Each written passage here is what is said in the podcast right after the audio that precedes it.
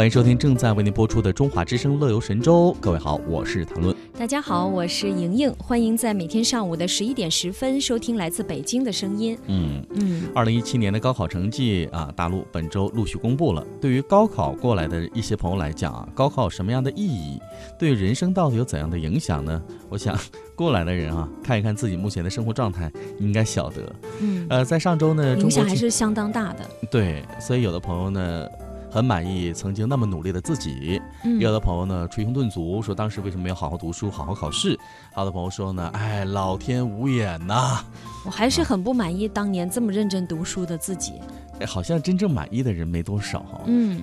不要太贪啊。嗯呃，来看一下上周《中国青年报》社会调查中心做的一个联合问卷调查，那它是对两千零五名参加过高考的受访者进行了一个调查，受访者当中呢，这九零后占到了百分之二十点七，八零后占到百分之四十九点五，七零后占到百分之二十三点二，六零后占到百分之五点四。呃，在这其中呢，百分之二十八点百分之八十二点八的受访者认为高考对自己人生的轨迹影响重大。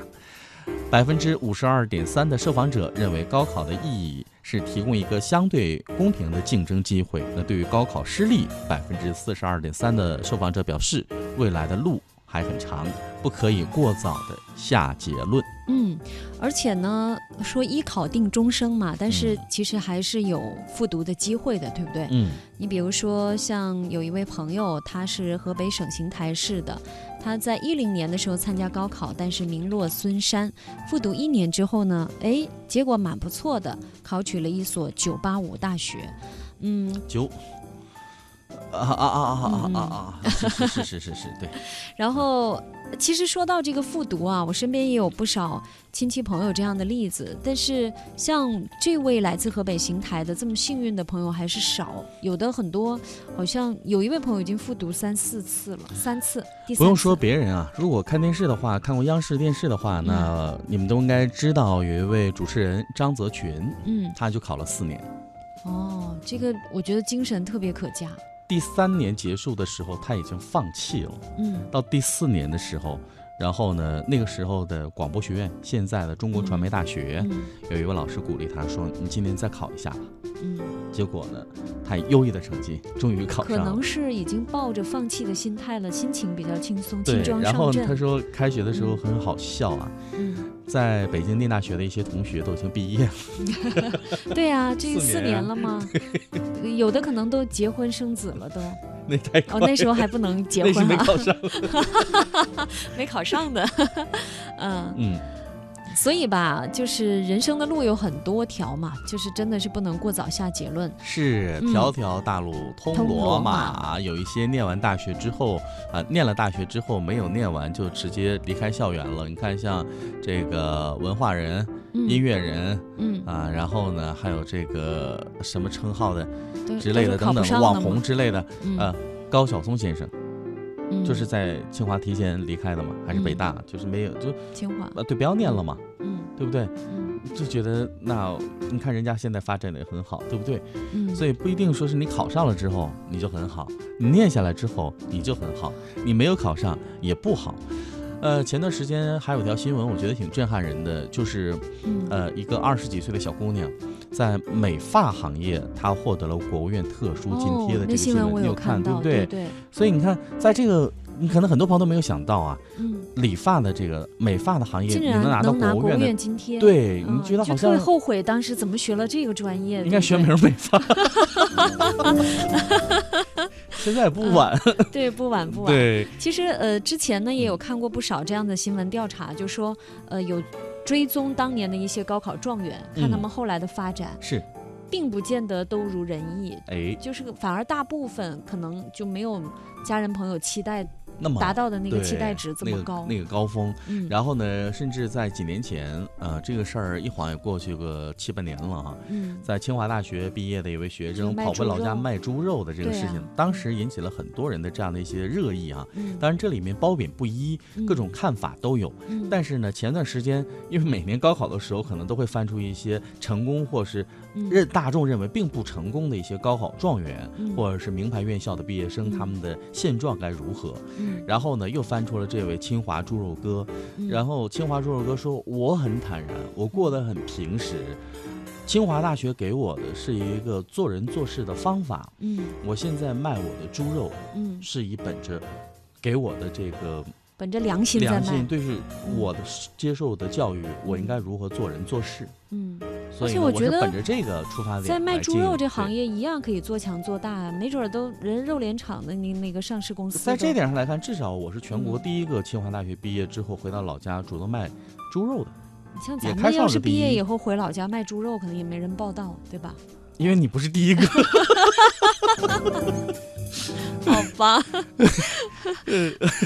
但是你要是因为这个拿到国务院津贴，那你嗯一定是第一个。 嗯、那你看这就成为新闻了。下一届高考前后的时候呢，我就成为被争相报道的对象了、啊。对，咱们应该再回炉再读一读。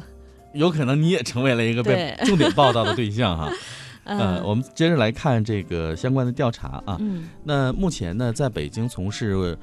公关宣传工作的这位叫做王雪的朋友，嗯他和我们分享了他高考的故事啊。他说，零九年高考因为数学没有发挥好，导致成绩不理想。高考结束之后，有一段时间对未来都没有信心了，真的，嗯呃，真的可能是受到家人和朋友的鼓励，才逐渐的调整了状态。在大一的时候，决定以后要从事公关工作，所以每个假期都会做一些相关的实习，或是参加学校里的一些交换项目，为后来出国留学和从事这份工作做准备。在王雪看来，高考失利并不是可怕的事情，嗯。可怕的事情是你对未来没没有有了信规划心和信心了。对啊，所以我觉得身边的家人朋友的这个态度也是非常的重要嘛。嗯，鼓励很重要啊。呃，在王雪看来，高考失利并不是什么可怕的事，嗯但是民调显示，这里面百分之九十点七的受访者还是认为高考很重要的。哎，没错。嗯然后呢，这里还有个更极端的啊，百分之三十七点七的受访者认为非常重要，相当重要。对，嗯必须重要。因为呢，家在邢台农村的赵露呢，她现在在念研究生啊，她要嗯毕业了。她说真的，你说祖辈都生活在农村，靠天吃饭，对不对？对，我们都希望能够走出去看一看外面精彩的世界。嗯那我现在和这个毕业后的男朋友一起在北京工作，算是完成了家人的心愿，在农村走到首都北京的这样一个农村孩子。嗯我感谢高考，因为高考给了我走出农村的机会。嗯，所以你看，对他来说非常重要。对。呃，刚才说了，很大一部分的受访者认为高考对自己的人生轨迹影响大，嗯但是呢，也有百分之十三点四的受访者认为影响不太大，呃，甚至有百分之二点五的受访者认为没有影响。嗯，百分之二点五这一波的心态是特别的好，我觉得。嗯，但是这个数据来看啊，嗯有一部分朋友这观点是这样的：嗯，你可以考上，然后选择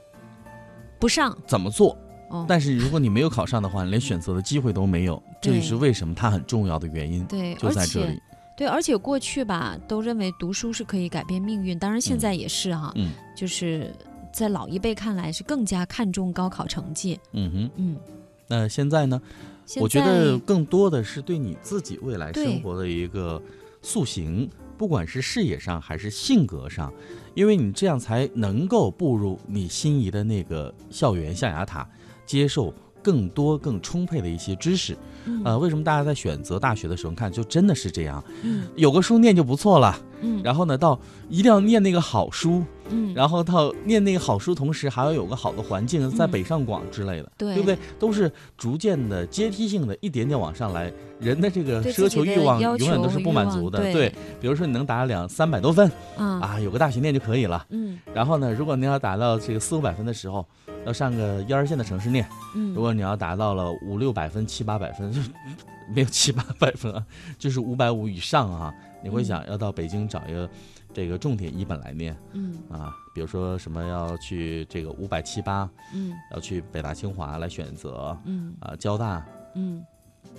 对不对？对就会这样啊。对啊，所以现在这个评分机制，我觉得还真是挺人性化，不像以前哈、嗯，要报哪个学校就报了第一志愿、第二第志愿、二愿、第三志愿愿。，如果你那个分儿呢，就自己估那个过程是很痛苦的，对你啊不知道自己的水平怎么样，你害就是怕往落往自手。我嗯感觉就特别好呀，对啊，你就害怕落马，然后你填的那个学校，就可能比较差一些。对，然后结果你很委屈。那嗯现在呢，也就就是很好不啊同的心态嘛，就是你嗯如果自我感觉很好，有可能就高估了自己。嗯所以那个时候考试呢，就没有像现在后填补志愿的时候，那时候考试是考试要看你的运气如何，嗯，填报要赌你的运气如何。那一个这是个考就是一不个是太赌合理了。对嗯，然后呢，现在呢是这样，就是考试还依旧是考试，但是呢，填补志愿的时候呢是成绩下来之后之，后哎，你按你的那个分儿来嗯选择其实你要就去的那应个该院是校这，样对，嗯这样会比较合理。所以在它改革也是向着更好的方向发展，对对嗯对更对人性化、更科学。是包括你嗯看，在今年各省市的一些考卷哈，嗯，各考区也不太一样。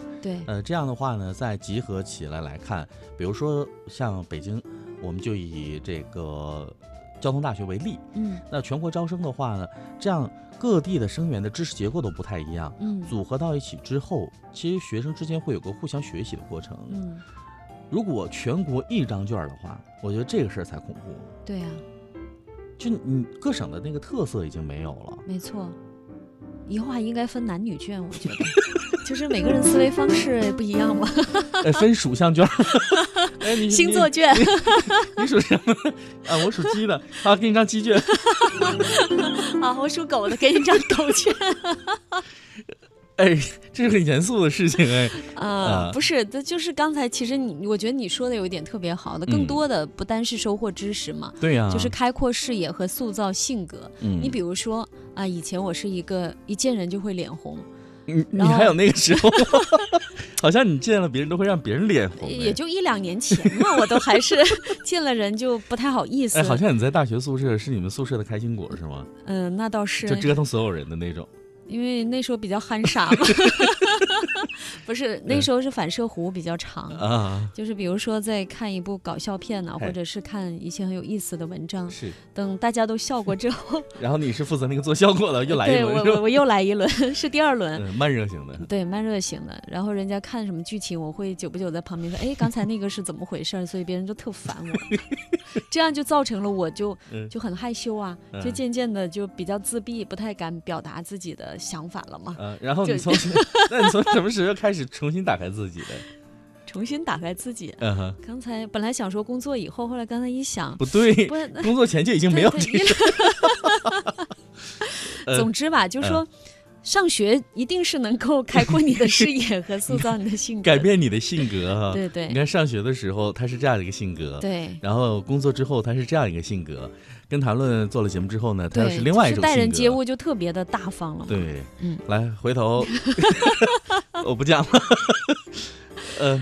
就是为了说明这个例子，其实我并不是这样，对吧？对就是跟听众朋友分析一下是，上学的好处。哎，但是无论怎样啊，无论这个考试结果如何，各位对自己的未来都要充满希望和信心，好好规划，不能因为一次考试没有考好就全盘否定了自己。对，当然，也不能因为这个考试结束了很好的成绩，你就放松了对自己的要求啊。嗯，呃，希尤望其上学期间啊，如果嗯懈怠了，等到毕业的时候，你才会发现真的是什么都 不会。